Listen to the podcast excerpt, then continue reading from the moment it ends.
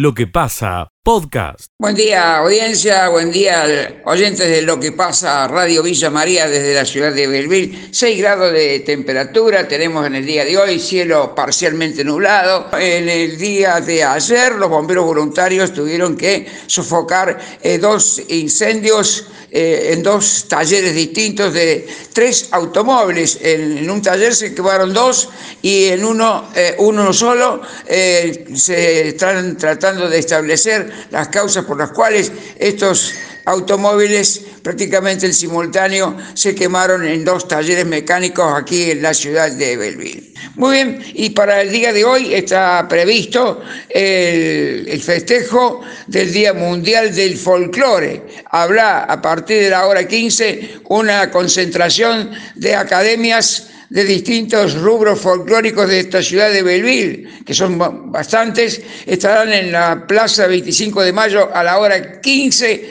Ahí se va a celebrar todo lo relacionado con el Día Mundial del Folclore. Es todo por ahora. Volvemos en un ratito. Hasta luego. Escucha lo mejor de lo que pasa. Muy buen día los integrantes del Contacto Regional de Noticias. La información desde la localidad de Carnerillo, que es noticia a nivel país en el día de hoy. Una agencia de quiniela de nuestra localidad vendió el pozo histórico del Kini 6 con más de 780 millones de pesos. Eh, mm, en la mañana de hoy hablábamos con el agenciero de la agencia oficial 154, Sergio Bertolone quien vendió el eh, eh, boleto ganador. Nos daba cuenta de que aún desconocen eh, quién ha sido el ganador y que están está esperando que se presente en la agencia. La Lotería de Santa Fe informaba anoche que durante el sorteo del Kini 6 se registró un solo ganador de la modalidad, la segunda del Kini, que se adjudicó la impresionante e histórica suma, desde que existe el Kini 6 nunca se llegó esta, a esta suma, de 786.539.640 eh, pesos, acertando los números 29, 12, 37, 11, 42 y 23. Pero aún se desconoce si el apostador es o no de Carnerillo. De la agencia confirman que están esperando a que el apostador se llegue hasta el local. Desde CRFM Carnerillo informó Giselle Molina para el Contacto Regional de Noticias. Escucha lo mejor de lo que pasa. Muy buenos días eh, para todos. Eh, vamos con esta información que proviene del ente Ruta 6, más precisamente asamblea llevada a cabo en la cabina de peaje de Dalmacio Vélez el eh, fin de semana, donde tomó la palabra la delegada de Tancacha, Graciela Monzón delegada gremial de Huecara del Interior, cuya lucha, dijo Monzón, es querer saber qué sucede con el tema del posible cierre del ente Ruta 6. Una porque esta incertidumbre nos está matando a todos. No sabemos a ciencia cierta cuándo va a ser el cierre y cómo va a ser. Y nadie nos garantiza la continuidad laboral. Nos ofrecieron contratos, siguió diciendo Monzón, contratos donde no se estaría respetando la antigüedad, ni las condiciones, ni el sueldo. Por ello, nos reunimos para pedir y exigir que nos den respuestas y que esas respuestas sean concretas. Consultada qué podría pasar con este presente, lo que Monzón respondió, el cierre del peaje, pero no se sabe cuándo, porque primero nos dijeron 10 días, después que íbamos a trabajar un mes más, pero todo es incierto al ser consultada sobre el tema que algunos intendentes le dieron la tranquilidad porque iban a ser reubicados, a lo que ella respondió que habían tenido una reunión informativa donde se nos informó que los puestos estaban garantizados, pero no nos dijeron en qué condiciones. Después nos presentamos en el Ministerio de Trabajo con Huecara como representantes del gremio, como delegados, donde nos dijeron que esas reubicaciones van a ser en distintas instituciones de la provincia y que iban a ser con contratos donde no se respeta las antigüedades ni el sueldo. También se dijo que iban a ofrecer jubilaciones anticipadas, de las cuales ahora ya no están a disposición porque el ente no podría cumplir con esa obligación. Para el habitual contacto regional de noticias, Norberto Rivero, FM Siempre 90.3 Tancacha, ustedes. Escucha lo mejor de lo que pasa. Decíamos que en la jornada de hoy dará comienzo el juicio por la muerte de Lucrecia Ñañez. Cinco médicos eh, serán juzgados en el Palacio de Justicia por homicidio culposo. Se trata de un juicio de mala praxis. Lucrecia tenía tan solo 15 años y contaba con un embarazo de tres meses. Los médicos que estarán sentados en el banquillo de acusado son Cristian Fabián Ferrés, Melisa Andrea Méndez, Carla Malvina Beltramo, Eduardo Hugo Bofadossi, Natalia del Valle Godoy. Estos son cinco profesionales que venían desempeñándose en el Hospital Regional Pasteur. En principio hubo 11 médicos implicados en la causa. Han quedado tan solo cinco. En un ratito comienza el juicio, ya acaban de ingresar los familiares. Se estima que en la jornada del día jueves o el viernes estaría finalizando este juicio. Es todo el informe, Miguel. Volvemos en cualquier momento. Muchas gracias. Escucha lo mejor de lo que pasa. Massa sigue con este planteo, te acordás, decíamos, de hacer un anuncio por día o cada dos días en el marco de ir eh, progresivamente encauzando la política económica, siempre, por supuesto, en sintonía con, con lo que está en el marco del acuerdo con el Fondo Monetario. Mm. Este miércoles se va a producir una reunión de masa con empresarios y Matías Tombolini, que es el secretario de Comercio Interior, que va a, de alguna manera eh, a debutar en la relación con los empresarios, porque fíjate vos que en otras instancias lo que se hacía desde la Secretaría de Comercio Interior era importante en la negociación con los empresarios para los acuerdos de precios. Desde que Massa subió no hubo ninguna noticia acá. Y va a aparecer recién este miércoles, donde vamos a ver cómo, cómo se mueve el ministro de Economía en la negociación con los empresarios al plantearles acuerdos de precios. Y ahí lo vamos a ver, a ver qué cintura tiene Matías Tombolini con un escenario inflacionario muy alto donde ha habido remarcaciones importantes de parte de los empresarios, ¿no? Esta es una pieza clave para saber lo que va a pasar el jueves, el día siguiente y cuáles van a ser las respuestas empresarias. Un gobierno que intenta ser más amigable con los grupos empresarios más fuertes, pero que el miércoles se va a encontrar con un planteo que obviamente es que no sigan algunas remarcaciones o plantear que algunas remarcaciones que se han visto en los últimos 15, 20 días tal vez no tendrían justificación para el gobierno. Sí, sí. Ahí vamos a ver cómo viene esa película. El otro tema que está pendiente de las decisiones que prometió el ministro eh, nuevo, el ministro Massa, es el tema de los salarios porque hay una negociación con la CGT y los empresarios también para ir para un bono extraordinario por única vez de 30 mil pesos o 20 mil pesos. Y este es un tema de negociación porque en la CGT no están todos de acuerdo con eso, sino con reapertura de paritarias, ¿no? Ahora, mientras tanto, lo que hoy tenemos en las grandes ciudades es una jornada nacional de lucha, que está planteado por las organizaciones sociales, que están organizadas en lo que se llama unidad piquetera, que piden 110 mil pesos de salario mínimo vital y móvil, una cifra que está lejísimo Mm, sí. de los 47 mil pesos que tiene el salario mínimo vital y móvil hoy. Y que por supuesto no va a tener respuesta de parte del gobierno argentino, al menos no en la proporción que se plantea, ¿no es cierto? Sí. sí. Pero tal vez la mayor atención, Miguel, por estas horas es eh, el anuncio ayer de la designación de Sergio Rubinstein como secretario de Programación Económica, que sería virtualmente el viceministro. Que sería virtualmente el viceministro. ¿no? Yo diría, bueno, este, esta persona era la que había sido tan dura con, con Cristina Fernández y con el kirchnerismo en general. Ayer eh, Rubinstein eh, en, su- en las redes subió un comentario y dijo, quiero destacar la amplitud del gobierno de incorporarme al equipo a pesar de comentarios agraviantes de mi parte en redes sociales que no correspondía efectuar. Mm. Bueno, no sé si sirve como disculpa. Y a lo mejor el mínimo pedido era ese. bueno, la, la cuestión es que yo digo, la designación de Rubinstein tiene que ver con un consejo de Roberto Labaña. Eh, Roberto Labaña es el que le aconsejó a Massa que lo designara Rubinstein porque sería una pieza importante en la negociación con el Fondo Monetario. ¿Por qué? Porque Rubinstein fue acompañante de Roberto Labaña en las negociaciones que se hicieron con el Fondo Monetario en la gestión de Néstor Kirchner. de tal manera que se supone que tiene experiencia en las negociaciones con el Fondo Monetario y ya la semana que viene estarían en Estados Unidos para comenzar a negociar. Ahora, un dato me parece interesante. Eh, Rubinstein dijo ayer, eh, el único programa económico es el acuerdo con el Fondo Monetario. Algo que hemos charlado nosotros aquí Sí, sí. tantas veces. Es decir, no hay vida por fuera del acuerdo con el Fondo Monetario. Y Rubinstein, por supuesto, que va a cumplir a rajatabla lo que está planteado en el acuerdo y lo ha dicho ayer claramente, ¿no es cierto? Ahora, una lectura que cabe hacer, Miguel, aquí es la siguiente. Eh, los que están esperando un golpe de evaluatorio en la Argentina, la designación de Rubinstein es una mala noticia.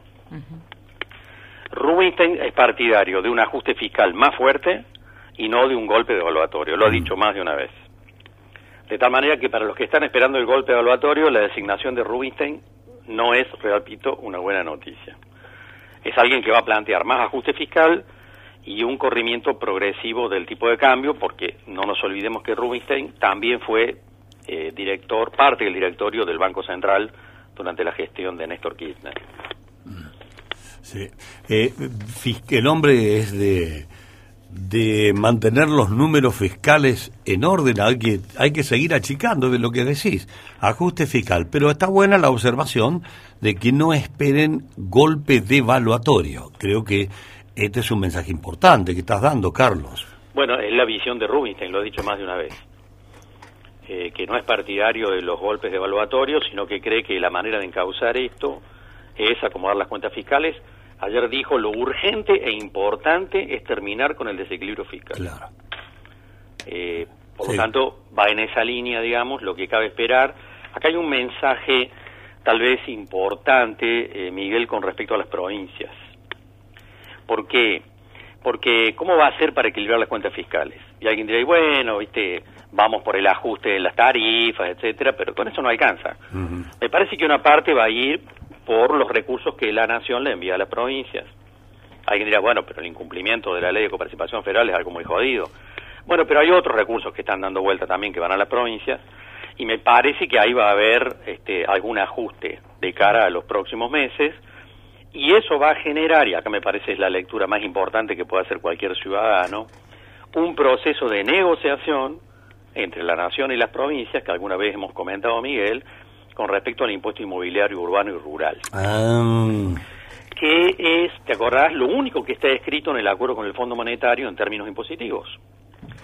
En el acuerdo con el Fondo Monetario, en términos impositivos, prácticamente no hay nada escrito y solo hay cinco renglones donde dice que el gobierno argentino se compromete a negociar con las provincias un aumento en las tasaciones de los inmuebles eh, urbanos y rurales. Y uno, por supuesto, la primera lectura que le llegue, no, las provincias se van a resistir a eso. Lo que pasa es que yo interpreto que lo que se va a venir es un ajuste de los recursos que la nación envía a las provincias para obligar a las provincias a sentarse a negociar, no de cara a los próximos dos o tres meses, sino de cara al 2023, algún proceso de revisar las tasaciones de los inmuebles, tanto rurales como urbanos. Me parece que esa película hay que empezar a mirarla porque se va a venir. de, de algún lado hay que equilibrar, de algún lado hay que sacar la plata. Así que eh, podría, se van a encarecer o podrían encarecerse eh, los costos fiscales para las propiedades, los, lo que llamamos impuestos a, la- a las casas y a los, a, los campos, ¿no? Exactamente, y en realidad por ahí alguien dirá, bueno, pero eso no, no, no tiene nada que ver con los recursos de la nación, porque en realidad esos son recursos de las provincias. Lo que pasa es que un aumento en las tasaciones de los inmuebles va a, re- va a repercutir en el impuesto a los bienes personales, donde sí tiene que ver la nación. Claro, claro. Hay un doblete. Bueno, está clarísimo, eh, Carlos, tu análisis, cómo puede venir la cosa eh, con la llegada de Rubinstein y, y bueno, y todo este escenario que tenemos.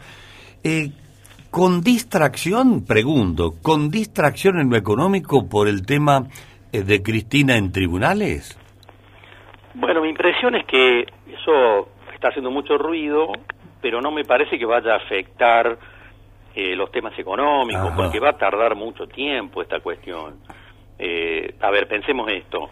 Este, Menem detonó una ciudad, Río Tercero, Mm. y el juicio duró 30 años. Eh, Este juicio sobre Cristina Fernández va a durar mucho tiempo, por supuesto, porque más allá de que va este juicio va a durar en sí mismo, después será apelado, etcétera, etcétera, de tal forma que no tiene implicancias en lo inmediato. Y por supuesto que Cristina Fernández, de cara ya a la, al 2023, probablemente va a tener algún rol, digamos, se estaba mencionando bastante, digamos, como candidata en algún rol en la provincia de Buenos Aires, de tal manera que va a seguir por sus fueros por fuera de cualquier acción que se le pueda plantear, ¿no es cierto? De tal manera que yo no, no tengo la percepción de que este tema en lo judicial pueda afectar, al menos en el corto plazo, el desempeño de la economía. Bien. Hay voces ahí dentro del quintanismo, como la señora Bonafini, que ayer estuvo, creo que en Peguajó, eh, difundiendo mensajes de convocatoria a una pueblada por Cristina. Bueno, en fin, estas cosas que esperemos eh, no alteren un, la paz social que está eh, muy, pero muy ajustada, ¿no? Esperemos. Y eso impacta en la economía. Pero bueno, no, no, no creo que vaya a pasar nada, Miguel. Bueno. Mi bueno. intención es que, por supuesto, va a recibir apoyos. Obviamente hay 500, más de 500 intendentes Mm. que firmaron este un apoyo a la, a la vicepresidenta. Pero todo esto, digamos, el proceso judicial va a durar muchísimo tiempo. Escucha lo mejor de lo que pasa.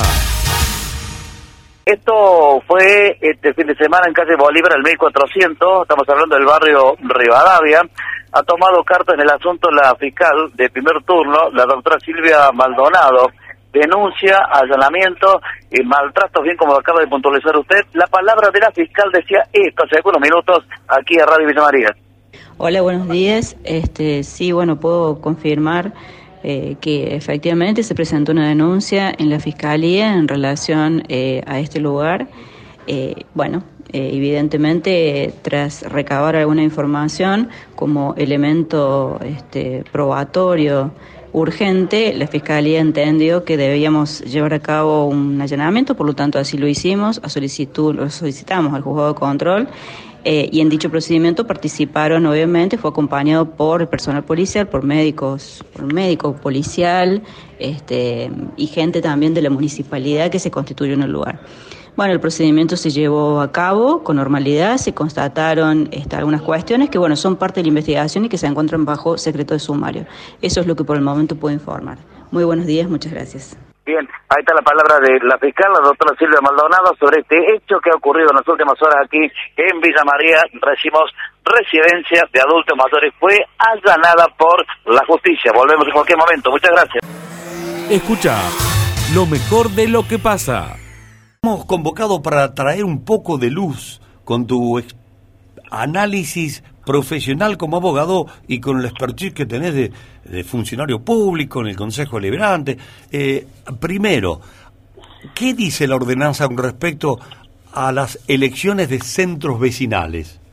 Bueno, la ordenanza establece claramente que eh, cada cuatro años debe convocarse a, a elección de, de autoridades, eso lo dice el artículo 17, y que esas elecciones deben ser eh, posteriores a las elecciones municipales para que, bueno, obviamente no se mezcle la política partidaria con lo que son los centros vecinales.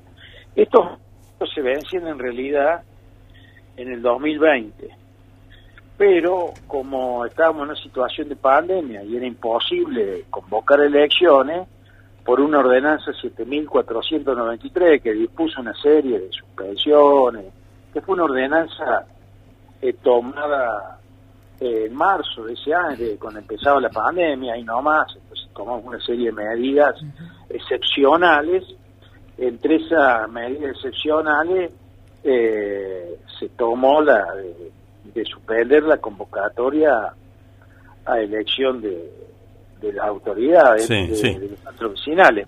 Eso nosotros entendemos que ya ha cumplido su ciclo y que debe convocarse a, elecciones ordinarias porque bueno ya han pasado seis años de los mandatos, en realidad son cuatro y a mí me, la ordenanza está vigente, por lo tanto debe cumplirse, esa es mi opinión. Ujú. Es tu A opinión. pesar de que ha habido unos pedidos que el Consejo recepta y estudia de eh, algunos centros vecinales de solicitar una prórroga de los mandatos. Bien, sí. Pero yo entiendo en lo personal, y hicimos esto a mis compañeros de bloque que no, que debe convocarse, que este es el momento adecuado porque todavía estamos lejos de una elección y me parece que los centros vecinales deben regularizar esta situación, más aún teniendo en cuenta que han pasado seis años, incluso han hay presidentes de los centros vecinales que, que han fallecido, el, de barrio Santana, en el barrio ha fallecido, el otro día falleció el compañero Fernando Mosquera,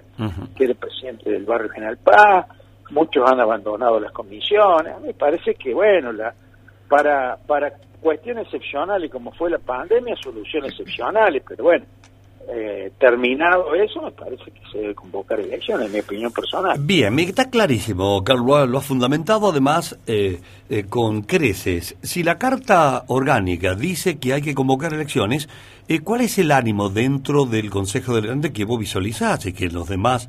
Mira, yo no noto yo no noto ánimo de prorrogar. yo lo que noto, acá, acá se presentó una nota de unos firmante unos centros vecinales por el cual piden la prórroga de los mandatos, los propios eh, integrantes de la comisión. Pero bueno, uno habla con vecinos y también hay que escuchar a los vecinos porque son en definitiva los que habitan el barrio y no están tan de acuerdo con eso. Y a mí me parece que, la, que no hay una situación de excepción como para no convocar. Me parece que, bueno, hay que convocar y, bueno... Y normalizar. Si la, la gente quiere elegir a la misma comisión, la elegirá, y si no, elegirá otra. ¿Cuál es el problema? Si esto es democracia. Parece que sí, que estamos viviendo en democracia, me parece. Uno está medio saturado de cuestiones cotidianas, pero no nos olvidemos que la, la democracia está vigente. Eh, claro, aparte yo no encuentro una razón, más allá de las que se pueden invocar. Voy a aclararte bien, mi profesión de abogado, este es el tercer mandato no consecutivo que llevo en el Consejo, he pasado por todos los cargos, yo no encuentro una razón que el Estado tenga, una razón excepcional como para prorrogar un acto democrático, no es un acto cualquiera, es un acto democrático. Lo que pasa es que hay un escenario político que, eh, no digo, porque no es la palabra, complica, pero sí obliga a hacer algunas especulaciones dentro de la política. Y la política permite especulaciones. Mira, a mí, a mí hay una cosa que no me gusta, que, que a uno lo tachen de que no es institucional. No me gusta porque creo que uno, más allá de las interpretaciones, como por ejemplo la, la de la licencia de intendente, más allá de eso, de que cada uno puede interpretar acá, no hay posibilidad de otra interpretación. Porque la ordenanza dice cada cuatro años y se editó una excepción por la pandemia, prorrogando por terminó esa excepción bueno, hay que convocar, no hay otra interpretación Está ¿Y quién convoca, Carlos? Eh, bueno, ahí la Dirección de Participación Vecinal, juntamente con los centros vecinales, tiene que, imponer un, calendario electoral. ¿Y ellos convocan? ¿O convoca el Ejecutivo? Claro, no, no convoca el Consejo, convoca el Departamento Ejecutivo, a través de la Secretaría que corresponde. Bien. ¿Y cuál sería la fecha óptima según... No, eh, no, no eso lo decide el Ejecutivo con los centros vecinales. Yo, ah. yo lo único que puedo decir, por, ¿por qué pasa esto? Porque hay un proyecto de ordenanza eh, presentado aquí por dos concejales que, que imponían la prórroga. un proyecto de ordenanza por el cual se volvían a suspender las, las elecciones. Y de allí se desató una serie de polémicas eh, entre vecinales, entre vecinalistas miembros de las comisiones que apoyaban, aquellos que no apoyaban, y también de los vecinos, que escuchan, fundamentalmente escuchan los vecinos. Sí, que son los que y a raíz de eso, como me preguntaron en un medio local, yo di mi opinión personal. Está bien. Bueno, Carlos. Sí, sí, eh, coincide, coincidente la línea de pensamiento de, del concejal Carlos de Falco, que está hablando con nosotros, en torno a este tema que parece un tema elíptico, pero no lo es. Es un tema central en la vida comunitaria. Por supuesto, porque son los centros vecinales los que los que recepcionan mucho, muchos pedidos, mucho, muchas necesidades de los barrios, ellos lo trasladan al departamento ejecutivo y bueno, y de allí se empiezan a, ordenar soluciones. Cada barrio tiene su propia problemática eh, respecto a la vida en comunidad, algunos tendrán una problemática de tránsito, otros una problemática de iluminación, otros una problemática de seguridad, bueno, eso casi la mayoría. Eh, y bueno, entonces los centros vecinales son fundamentales porque son el nexo institucional, institucional entre los vecinos y el Estado municipal. Claro. Bueno, correcto. Carlos, queda clarísimo. Muchas gracias. Y, después vemos cuando, a ver cómo avanza este tema, porque también la sociedad está pendiente. A ver qué pasa, qué hacen, cómo, cómo van a decidir. Bueno, la ordenanza está vigente. De manera que hay que convocarse. Hay que convocar. Si entendimos que mañana, pasado, en estos días... Eh... Bueno, seguramente, seguramente la, los funcionarios a cargo del área convocarán a los centros vecinales y tratarán entre todos de establecer el mejor calendario posible, a, eh, qué, qué, día se hace, qué, bueno, una serie de cosas que hacen ya al tema de, de, ejecución, que eso está a cargo del Departamento Ejecutivo. Sí, señor. Dicen que se dice siempre yo que... Yo noto que existe una conversación permanente entre la Dirección de Participación Vecinal y el Estado municipal. Se dice siempre, Carlos, que el resultado de las elecciones de los centros vecinales son como un testigo para la elección que viene a intendente. Entonces, Mira, yo, yo no lo veo así. Yo creo que, que, el acto debe ser un acto democrático, eh, totalmente independiente de la, de la cantidad partidaria que cada uno eh, desarrolla. Más aún, la ordenanza establece como causa de excepción para no integrar las comisiones directivas casualmente la política partidaria. Por ejemplo, yo en mi caso no podría ser eh, miembro de una comisión directiva de mi barrio. Me gustaría de alma, pero no puedo. Entonces, no. Este, sí es cierto que algunos lo toman así. No es mi caso porque yo creo que es una cuestión del barrio, una cuestión de la gente, que se elige un vecino y que la gente confía un vecino siempre preocupado por su barrio.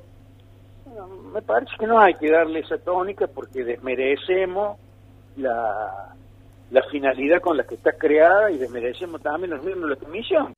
Escucha lo mejor de lo que pasa.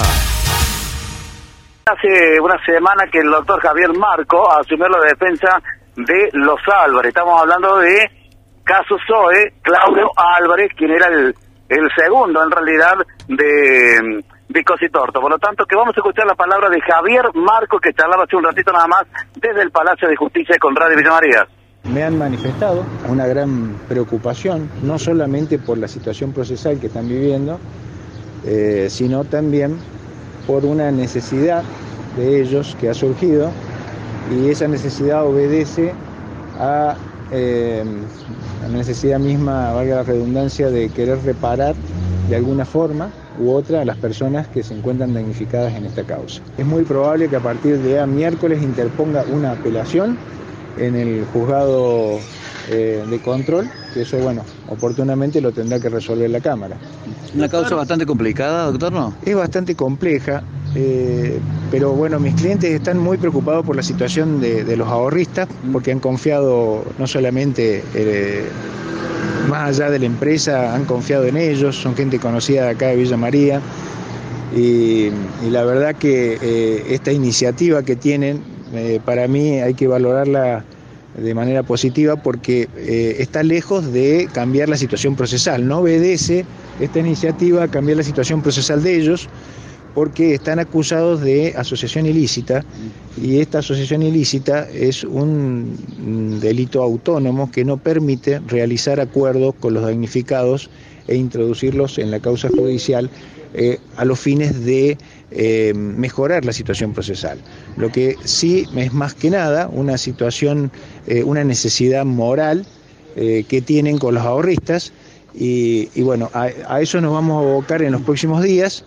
Eh, voy a tener una reunión seguramente con la fiscal de instrucción del segundo turno, porque la voy a solicitar.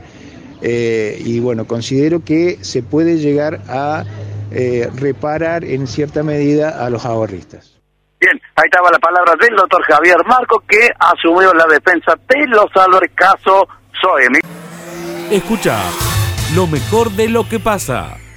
Nosotros con un sinnúmero de novedades armando también nuestro cronograma semanal que tiene como punto saliente el día 24 de agosto, que va a tener lugar en Córdoba Capital, en el auditorio de la Facultad de Ciencias Agropecuarias, el denominado COMAC 2022. Esto es un congreso, una reunión importante de comunicación agropecuaria, que, en la que van a disertar alrededor de 15 mm, expertos, que creo va a ser muy útil para tratar de ver, mirarnos al espejo, ver qué se hace bien, qué se hace mal. Es el primer foro de comunicación agropecuaria de Córdoba y creo que vale la pena, seguramente vamos a estar con novedades viajando con todo el equipo de Todo Agro para allá. Bien, bien. Eh, ese mismo día, en el establecimiento de Adrián Rossi, hablando ya en terreno productivo, va a haber una jornada muy importante de cambio rural, eh, que está fogoneada por la cooperativa James Craig.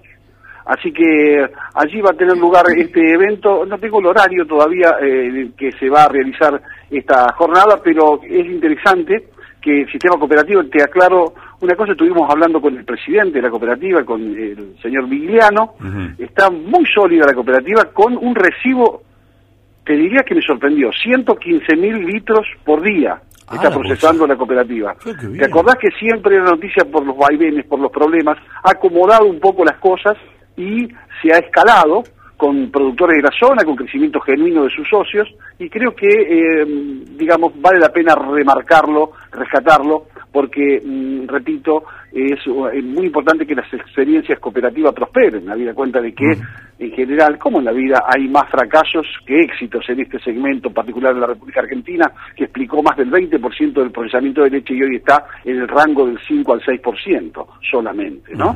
Lo que habla a las claras, digamos, de que ha defeccionado sobre todo la principal cooperativa. Bueno. Miguel, hago, hago un picadito como te gusta a vos, con dos noticias más. La primera es internacional, el Rabobank, que es el gran banco de agronegocios a nivel global, dio a conocer, dio a conocer cuáles son las 20 empresas más grandes del mundo en materia de producción de leche. Y instalada con firmeza en el puesto 10 está Saputo. Instalada con firmeza en el puesto 10 está Saputo. La lista a nivel global, estamos hablando de facturación de millones de dólares, Saputo factura 12 mil millones de dólares. Una empresa de base canadiense, pero que está en Reino Unido, Australia y, por supuesto, en Argentina y en Tío Pugio, con plantas en Tío Pugio y Rafaela. Eh, la lista la lidera la francesa Lactalis y segunda la suiza Nestlé. Después viene Danone, que también tiene presencia en Argentina. En eh, cuarto lugar, Dairy Farm of America, que es una suma de cooperativas estadounidenses. Y la quinta es Gili, una china. Después viene Fonterra, Mengyu, otra china. Fries, la campiña de Holanda, Países Bajos. Octava Arlafood, que tiene presencia en Argentina, en la zona de Porteña, haciendo suero en polvo, y en el décimo puesto, eh, perdón, novena es Arlafood y el décimo puesto es para Zaputo. Así que ahí te doy las diez primeras eh, empresas a nivel global. Y como la lechería es global pero que tiene acción local, te cuento tres chismecitos finales. Dos excelentes productores, familia de productores, en Arroyo Algodón, y en La Playosa han decidido instalar tambos rotativos. Ah, ah. Uno de ellos es un tambo de 62 bajadas y otro es de 40 y pico bajadas, el de Arroyo Algodón es un poco más chico. Pero eh, los dos de la misma empresa, que han, concurrido con la empresa de Laval, eh, vamos a ampliar detalles seguramente, y hay otro gran empresario lácteo de la República Argentina, que tiene tambo además en la zona de las Mojarras, que está diseñando, planificando armar varios establos con robots en su campo ubicado a la vera de la Ruta 158. Bueno, bueno, son noticias eh, de última. Eh, José, una breve explicación chiquita de qué es un tambo rotativo para que la, audiencia lo Un tambo rotativo es un, lo que se llama el tambo calecita, como son conocidos eh, popularmente, es un sistema de ordeño en donde la vaca entra por una punta y hay una suerte de tatami, de mega tatami o de, o de, o de, pista eh, que va eh, dando una vuelta, digamos, en donde el operario solamente, la vaca se posiciona y empieza a dar vueltas, el operario le coloca la pezonera y la vuelta la da, digamos, en 4, 5, 6 minutos y donde termina su tiempo de ordeñe y sale por una puerta al lado de donde entró. Bien. es decir, un sistema muy moderno, es un sistema que ya existe aquí en la zona de la mano de la familia Cuadrado, en Pozo del Molle, también están los amigos Volati en Colonia San Bartolomé, los Chavaza en Carlos Pellegrini, todo tiene sistema rotativo de orden. Y bueno, es un sistema que permite ser eficiente en lo que es la recolección de leche. Escucha lo mejor de lo que pasa. Bueno, lo cierto es que viene un gran movimiento de hace bastante tiempo, en realidad de la Casa de Electrodomésticos, y perdón, sí bien dije, la Casa de Electrodomésticos con el tema de los televisores que se aproxima al Mundial. Hablamos de 45 mil a 60 mil según la pulgada, pero hay bastante movimiento y este fin de semana también lo hubo, más allá de pensar que sea el día del niño. Pero bueno, vamos a consultar, charlábamos hace un ratito nada más con dos representantes de Casa de Electrodomésticos, decían esto.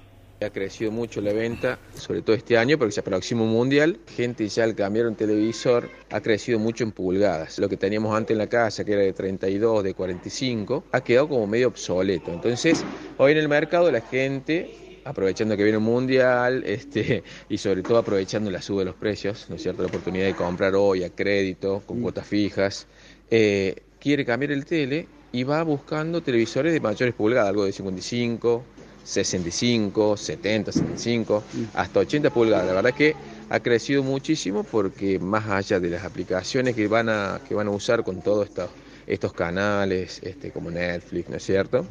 ¿De cuánto debo disponer más o menos para comprar ese tipo de pulgadas?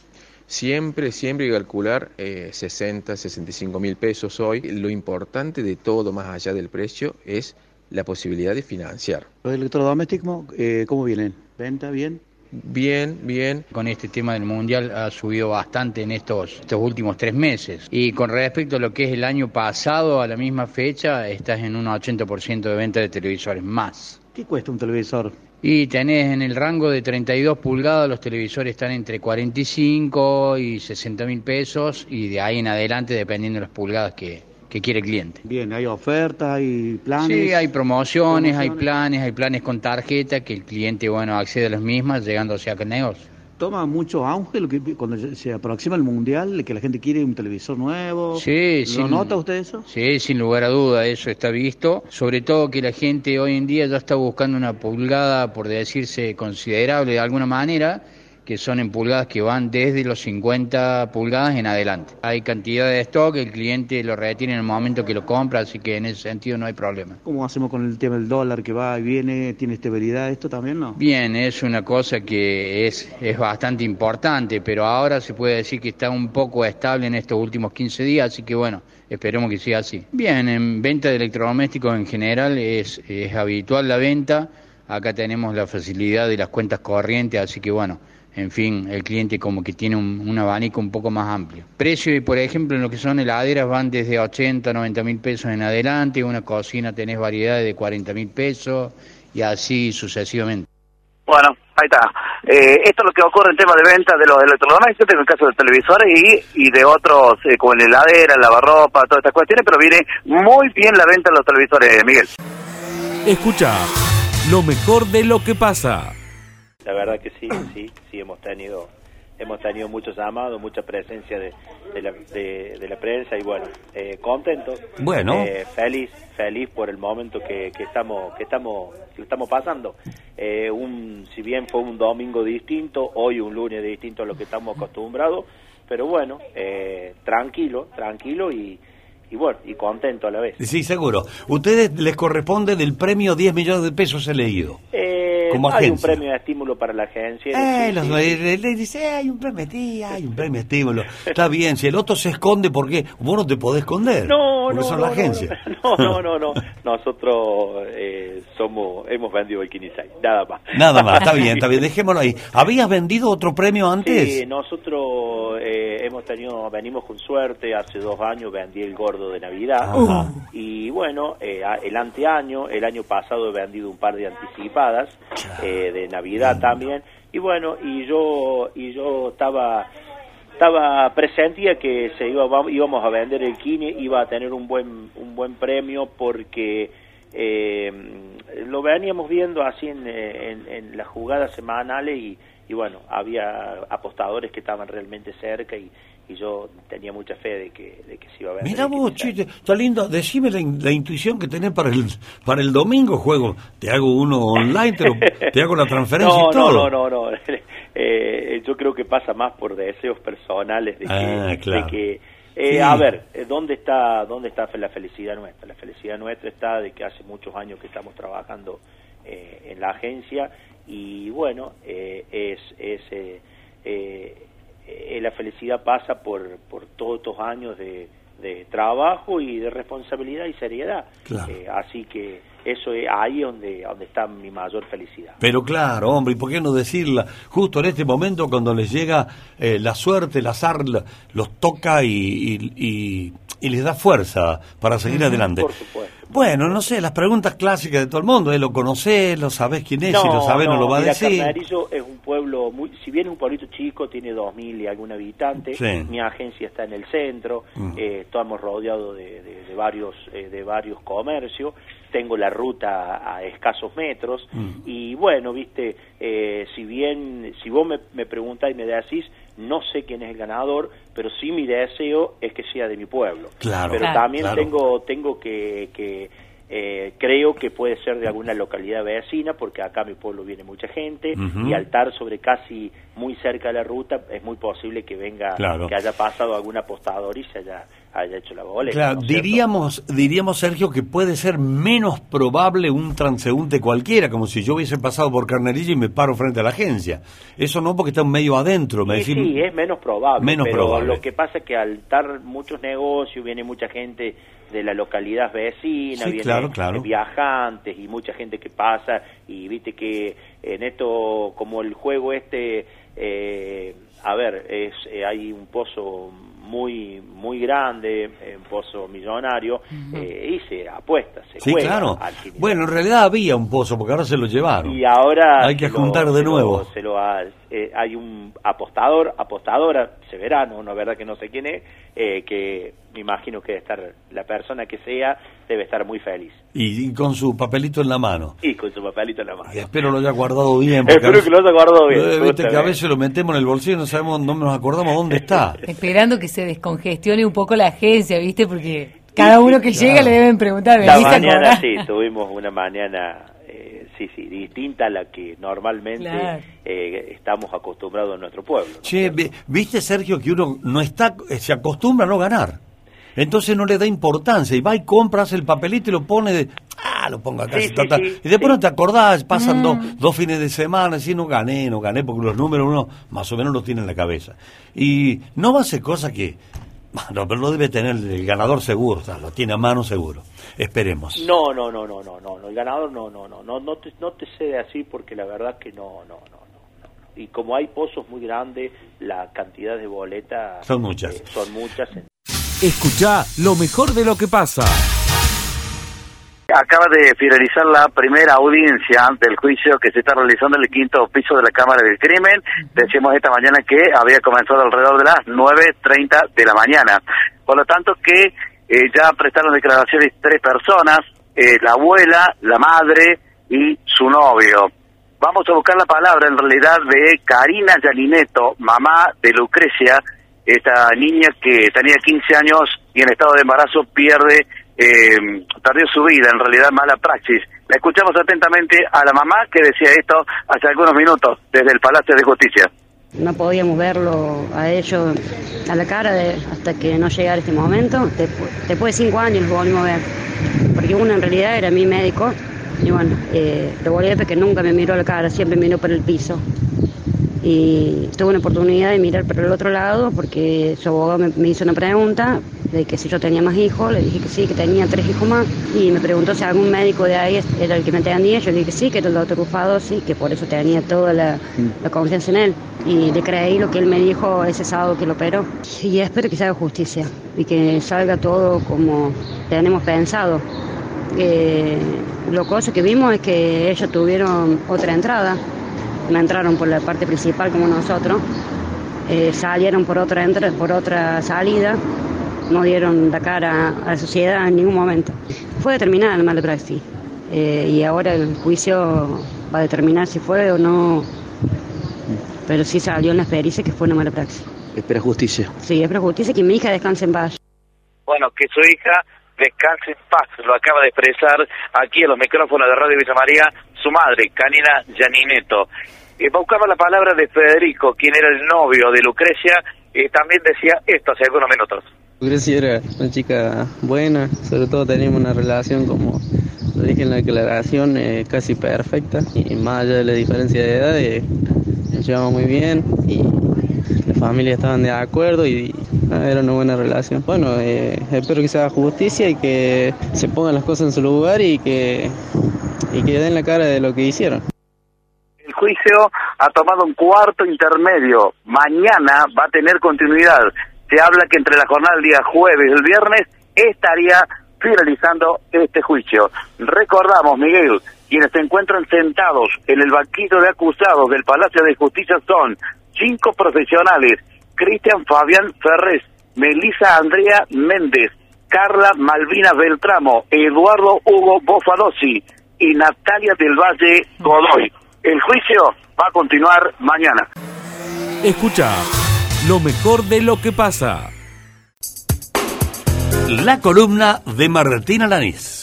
Miguel, dijimos que íbamos a hablar del intendente de Villanueva, Natalio Graglia, y vos bien dijiste, tiene que ver con estas firmas que han aparecido en, la- en las últimas horas de intendentes de todo el país apoyando a Cristina Fernández de Kirchner en la causa por eh, Vialidad Nacional. De hecho, ustedes recién hablaban allí en, en el preámbulo de, de- de mi saludo, en el cual eh, habló el abogado, ¿no? Dalbón. Sí, Dalbón. Pero aparecieron ayer firmas de más de 500 intendentes de todo el país, 55 de la provincia de Córdoba, encabezados por Martín Gil. Este es un dato muy fuerte desde lo político y ya vamos a decir por qué. Encabezado por Martín Gil y luego con algunos intendentes también de nuestra zona.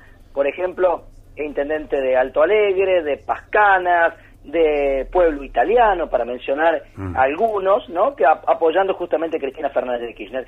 Pero hay un intendente que no firmó esa solicitud, ese comunicado.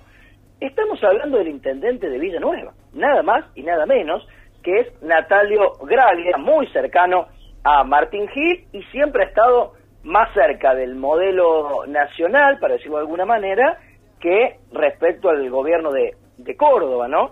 Entonces sorprendió, ¿no? Esta eh, esta situación y por eso lo consulté, estuve averiguando en Villanueva si bueno si se habían olvidado de, de Graglia o se olvidó de firmar o, o qué pasó y en realidad no, nadie se olvida de nada, Miguel, en política, nada es casual. No, y si no te lo hacen recordar, no te haga problema. te lo, te lo hacen recordar claramente y lo que me decían extraoficialmente, porque no creo que Graglia vaya a hablar de esto, más allá de que lo vamos a buscar, pero extraoficialmente lo que me dicen es que nunca ha tenido demasiado feeling Graglia con Cristina Fernández de Kirchner, que no está muy de acuerdo con algunas decisiones que ha tomado la, la vicepresidenta o la forma de encarar la política que tiene, entonces prefiere en este caso no acompañar la firma. Es decir, hay una definición de Graglia de no acompañar este documento a pesar de que Martín Gil esté encabezando justamente esa esa nómina, nómina de intendentes de Córdoba, ¿no? Sí, sí. Ahora fíjate vos en el análisis, uno puede meter este concepto. Eh, los intendentes firman, unos 500 eran, 500 y algo, 500, ¿no? Sí. Bueno, firman, eh, firman apoyándola para que eh, Cristina no vaya presa. Claro. Porque este, este es el, el final del documento, ¿no? Ahora, uno firmar a favor o en contra, debería hacerlo por eh, convicción de que el juicio eh, no corresponde o que o si es inocente la señora y conocer los argumentos. Digo, o se firma porque eh, le tengo simpatía o no, porque me gusta o no su política. Porque Y además, puede ser eso, Miguel, puede ser, pero además también hay compromisos políticos, además de esto, ¿no? Porque eh, las obras públicas, los proyectos, las obras que bajan a las distintas comunidades, eh, no son gratis, siempre hay una contraprestación. En este caso es apoyo político al gobierno nacional o, como en esta oportunidad, apoyo político en la causa que tiene Cristina Fernández de Kirchner por Vialidad Nacional. Evidentemente, tener obras ser beneficiados por la caja nacional, que bienvenido sea para cada una de las comunidades, a los propios actores políticos le evidentemente le significa un compromiso cuando desde la Casa Rosada se pide algún tipo de, de apoyo. Y me parece que Gil en este sentido eh, fue eh, vertical, ¿no? En, en esta en esta firma, digamos, eh, obedeció su su nombre allí en esa nómina de 55 intendentes de Córdoba con esa verticalidad, es decir, bueno, yo he formado parte del gobierno nacional, secretario de Obras Públicas de, de la Nación, acompaño el modelo nacional, vienen todos los funcionarios aquí, y bueno, no me queda otra que, que tener que firmar, más allá del acercamiento que busca con eh, Martín Yarlora, con Juan Schiaretti en el gobierno de Córdoba. Veremos si esta firma le complica las negociaciones a, a futuro a Martín Gil, eso lo vamos a dejar allí en, en el limbo. No, yo la verdad que no creo que una firma puedan complicar negociaciones políticas pensando en, en 2023, ¿no? Pero sabemos que en Córdoba Cristina Fernández de Kirchner es una de las dirigentes con peor imagen, la gente no la quiere, la verdad. Entonces, que aparezca un documento firmado por Gil a favor de Cristina, me parece que al peronismo de Córdoba mucho no le va a gustar, pero no sé si será un elemento decisivo a la hora de negociar. Lo Eh. que sí me parece importante, digo, es lo de Graglia. No Mm. haya firmado sabiendo la cantidad de obras que ha bajado el gobierno nacional a Villanueva, me parece toda una definición, Miguel. ¿eh? Bueno, eh, volviendo a mi razonamiento, si es que corresponde, ¿no? No, no quiero Sí. eh, opacar tu columna, solamente hago un, No, no, no, razonami- por nada. un razonamiento. Digo, eh, firmo porque estoy convencido que es inocente o firmo porque si no pierdo las obras. Ah, esa es la gran pregunta, ¿no? Es, a ver, ¿a cuántos de los intendentes y a cuántos de los periodistas eh, que hablan sobre este tema saben efectivamente lo que es la causa vialidad y cuáles podrían ser las consecuencias de, de una condena? Yo creo que muy pocos. De hecho, te voy a decir algo, Miguel. En el caso de que Cristina sea condenada por esta causa, tiene la posibilidad de apelar ante casación. Sí, sí. Si casación falla en contra, puede apelar ante la Corte Suprema de Justicia y eso va a pasar años. Entonces, aquellos que hablan de proscripción o intento de, de proscripción, por lo menos para el turno del 2023, no va a ser posible, porque claramente va a poder ser candidata. Digamos, una persona eh, cumple una sentencia, en este caso del punto de vista eh, eh, político, por una cuestión de, de fraude o asociación ilícita, una vez que la causa es, es sentencia firme. Claro. Y la sentencia firme la da la Corte Suprema de Justicia. Entonces, es muy difícil, imposible, que en el 2023... Está bien, está bien. Es- pero esos son los tiempos de la justicia. Menem no fue preso, Claro. no creo yo tampoco Claro. que Cristina, Por más que le digan que, eh, que le pidan pena, no, no la va a cumplir, porque los tiempos son, en la Argentina son así. Pero, insisto, yo firmo porque estoy convencido que mm, es inocente o firmo para que no me quiten las obras. Porque esto es el núcleo de la cosa, el nudo. Sí, Lo demás fondo. está bien. Yo creo que es lo primero, Miguel, ¿eh? ¿Y es lo sí? segundo, digo, es lo segundo, es lo segundo. Ah. Por eso, por eso destaco lo de Graglia. Digo que Graglia se anima a decir, no, yo no firmo. ¿Y qué sabes cuáles van a ser las consecuencias? Si le frenan las obras o pasa algo, no le dan más nada por esa firma. Digamos, eh, es una definición fuerte que toma el intendente de, de Villanueva de decir, yo no acompaño. Es como decir, como dice el dicho, te acompaño hasta la puerta del cementerio, pero no entro adentro. Claro, Eh, hay, hay varias cosas, igual. ¿no? Yo creo que eh, vos decías, es una firma únicamente, eh, yo no lo considero así, yo creo que esta firma a Martín Gil, porque no es únicamente una firma, es una firma en apoyo a, yo creo que le va a costar caro para el 2023 en la futura negociación con la provincia. Por otro lado, y siguiendo esto de cara al 2023, entiendo que Gragle también lo puede tomar como una postura para posicionarse eh, en, en algo para las elecciones del 2023. Y también digo, el fallo se puede, se puede recusar todas las veces que uno quiera, pero ya la justicia, bueno, te está diciendo, si una vez te encuentra culpable, y bueno, vos tenés las otras instancias de la justicia, pero para, para la gente, ¿no? Para el pueblo, ya tenés ahí que, bueno, la justicia en un primer momento te encontró culpable. Más allá después de todas las recusaciones que puedas tener.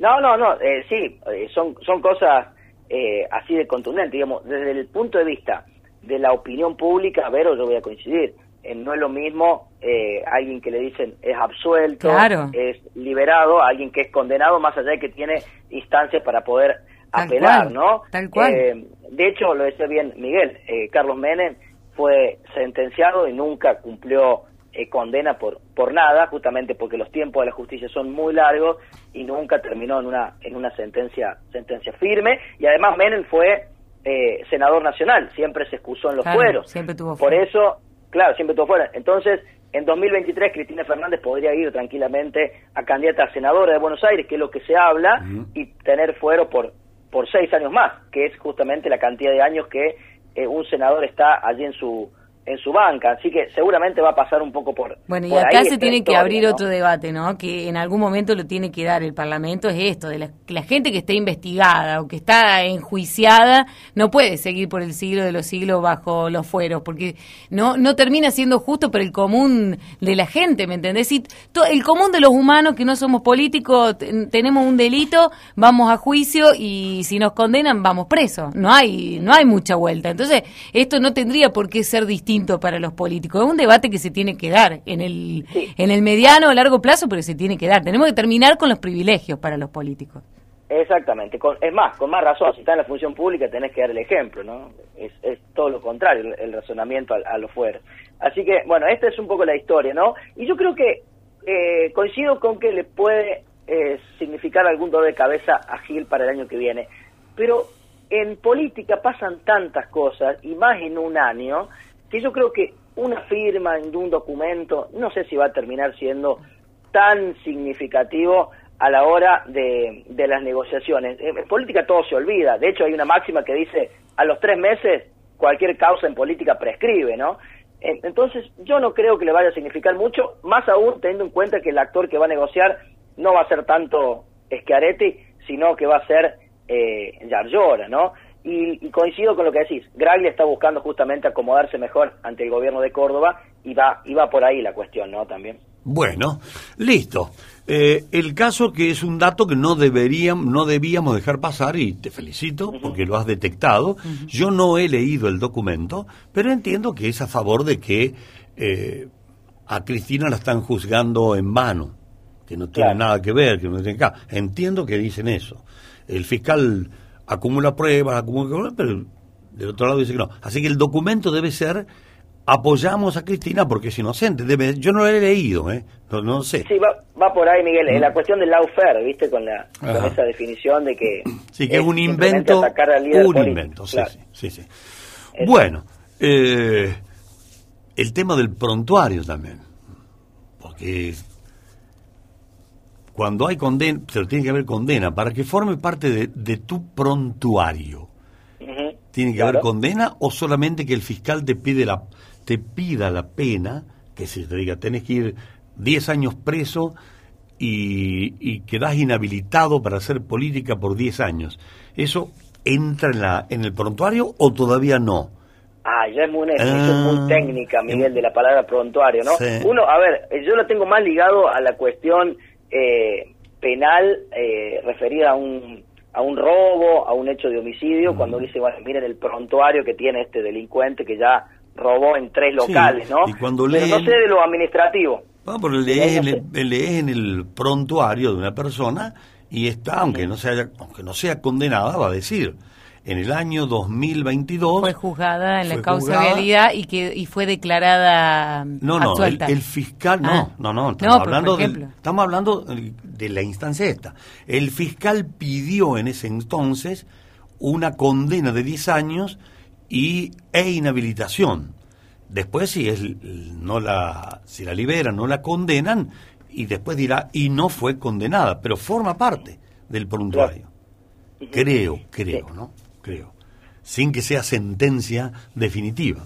Pero bueno, eh, está la hija también de por medio, no nos olvidemos que también está el hijo, que no es la figura solamente que afecta políticamente a, Cristina. Hay unas derivaciones de ahí que si fuese sentenciada, la cosa varía mucho. ¿eh? Bueno, Martín. Sí, le- lo, lo que sí que la gente, Miguel, tiene que tener claro que más allá de estas cuestiones políticas que, que analizamos respecto a Gil, a Graglia, a los intendentes, del punto de vista de la causa, por más que Cristina sea condenada, presa no va a ir seguro y tiene instancias de, eh, de apelación, que son dos. Y en esa instancia de apelación son muchos los meses, los años que pueden pasar. Claro, es eterno el tiempo que puede pasar y además tiene la posibilidad en 2023 ser candidata nuevamente Sí. a senadores, que es lo que hablan, y por ende puede tener fueros por seis años. Así que presa no va a ir seguro, quédate A- tranquilo. Agrego algo. No creo que a Cristina, siendo legisladora, vamos a hacer la hipótesis, le pase lo que le pasó a Debido, que le quitaron los fueros. No creo, no, No, no. creo. No, no creo porque es la líder política del espacio, Miguel. No, no lo creo, no lo creo. Lo que pasa, podcast.